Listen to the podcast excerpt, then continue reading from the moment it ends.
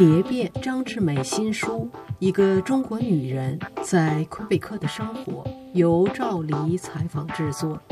Les traces d'un papillon, autobiographie libre par Jimmy J.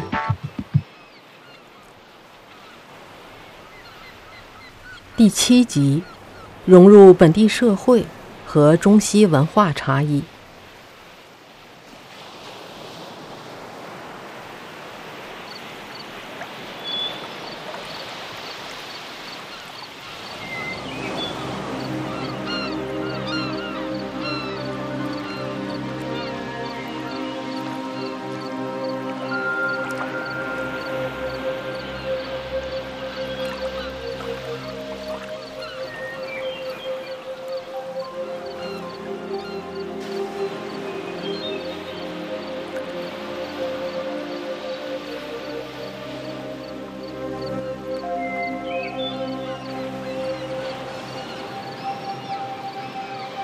我就说吧，其实呀，这个刚来的时候吧，我就有一个，我就有这样的这个这个想法，就是说，当然，我首先要说，我这个人对西方的社会还不完全是生疏的，这跟我从小打小在教会学校那教育是有关系的。可能我以前跟你说过，所以呢，很多东西在这不是我来了以后，我并没有 culture shock，说实在的，我没有。但是有些东西，比方一看，呃，中国还没有的那个时候，对吧？很多东西说，比方说，这银行刚来的时候，到那银行到那个 machine 那儿去取取钱的这事儿，那时候中国不是还没有呢？那时候我就觉得，哇，这银这银行还可，这还可以这么取钱？我总总担心，总害怕，你知道，总 怕他他他他给我会不会不够呢？或者什么？或者把卡吞了，或者什么？你你懂吗？就这种不放心的东西，像这种新鲜事物。那是不断出现的，没见的。那时候中国还没有，就觉得很新鲜，就开始就要学，就要适应。但是我从一开始我就有一个想法，就是你要适应，你要在这儿生活的话，你就得适应，你就不要总扎在中国人圈里头，你必须要要 mix。有否则的话，你就没有意思了。你那那那你就在中国待着吧，你说你干嘛呢？是吧？是。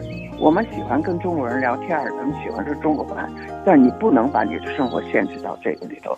这是我当时我的想法，而且我还的一个有一个想法，就是在这儿要很多东西要尊重别人的习惯，并不是说你就是说人家呃另眼看待你，你就得你就得去吞声，不是这意思。我有我的尊严，是吧？我要保护我的文化这些东西，但是呢，我也要尊重。人家的风俗习惯，因为你毕竟你是来到别人的这个国家来生活的，所以我总把这个主客看得很清楚。我不知道我这个想法对不对，也许有的有的这个移民不是这样看法的。毕竟他们是主人，我们是客人，对吧？你我们不是来改变人家的，我们来指手画脚的。你记住，的这个不好，你得改那个，你得改，对吧？我我们不适应什么？你不是你不是干这个来的，是吧？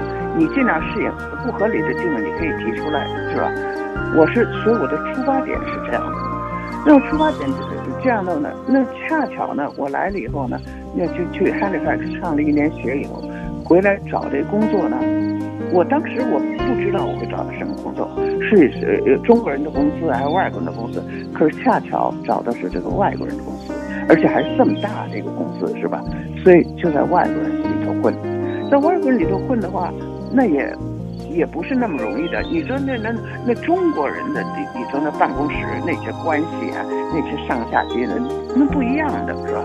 但是这里有一样最最什么的那个不一样的地方，就是人家干事儿，人家这个你别说其次是吧？你在其他的矛盾也好啊什么，也不是说这个没有 office 的这个。politics 没有 office 这个 office 不是没有，但人要办事儿，不办事儿是不行的。所以这我很快我就我就那个感觉，你得办事儿，你得踏踏实实的干事儿，你你你得干好，而且你不会的，你得学着干，我就这样。所以我在那个那森西那那拉本来那么多年了，我觉得他们都对我都都都都对我挺好的，我没有觉得他们对我有。有什么那个不好的地方和干嘛？我就没有这个感觉，你说没有感？至于说我住来到魁北克了，那个时候你看我那个那个 Yes and 无业弄那那一年，我在这儿，我在这儿那游行的时候还我还正参那九民那课上，我还在那儿呢。最后决定那个什么的时候，四十九百分之四十九百分之五十一之后，我我当场我在那儿呢。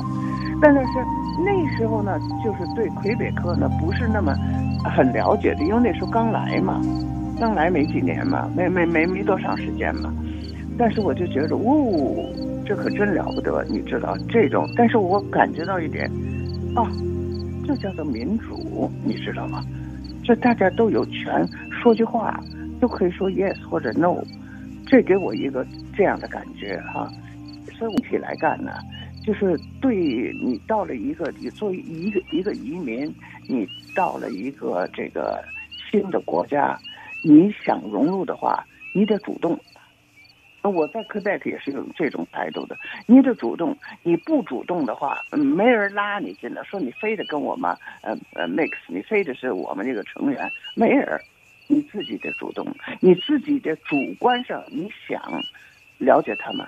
你想跟他们做朋友，你想融入他们，你想懂得更多他们的文化才可以。我我是，而且呢，你也得做好这个思想准备，你永远不会成为 one of them。你到现在为止，你知道我认识这么多个西人的朋友，我在这儿你看简直就就就泡在这个 francophone 的当中，但是 you never be one of them。这个其实也有思想准备。因为你你你英语英语英语不可能的，你是来自另外一个 culture，来自一个一另外一个 culture 的问题呢，不光是我 physically 人在这儿就行了，你整个的思维、你的思想方式、你的这风俗习惯，你整个的是两套东西，所以呢，你只能混一部分就够了。我就是这样做的，做到现在我就我就觉着够了，我我不。我不需要那个更多的，那即即便我当时有男朋友是的，当地的人说，但是那个中间的差距还是存在的，那就只能是那样子，嗯，对吧？也可能是正是因为是存在的，所以我就没有成家，但是我有男朋友。那么就说这个，咱们跟他们的有不同的地方在哪儿呢？其实这思维方式的不同啊。就文化背景的不同，表现在很多的小事情上都是这样的。但你慢慢能够意识到就可以，慢慢能够意识到你就学吧，就改吧。你比如大家大家伙都知道，说聊天的时候，那那中国人在一起聊天儿，很容易就爱问人家私事儿，是吗？人这儿的人他就不介，人家愿意说的说，你哎，你跟人继续聊他那私事儿，他愿意说，他不愿意说你就别问，对吧？我我是这样看待的，所以呢，我跟他们呢，你我有些朋友多少多少年了，你知道西人，挺好，应该算是很近了，但是我们依然保持着一定的距离，这是必要的，这是维持这关系的呃根本，我认为是这样的。比如说，咱不不问人家的私事什么这样，那像中国人爱打听人赚多少钱呢，爱打听什么，你你你你就没办法，你说现在。现在你以为现在就是改了，不不问这些了，就现在开放那么多年了，是吧？嗯，大家都明白了这些。也许年轻人里头有些呃明白的的人，有些受教育的程度不一样的人不问，哎，有些照样问，是吧？照样，你知道？那那你怎么办呢？是吧？这种就就我怎么改不了？我跟你说，我一个朋友，他父亲原来我们在一起在山西一起工作的，他来了他就那个什么，呃。问我说：“你退休了？”我说：“啊，退休，退休，退休金拿多少啊？”我都不愿意说，你知道，我就说：“呃，够花了。”你看我说这够花的话还不明白，你说那够花什么意思？是多少啊？我就说这些哈，这些东西，这些东西的这个 不一样的地方啊。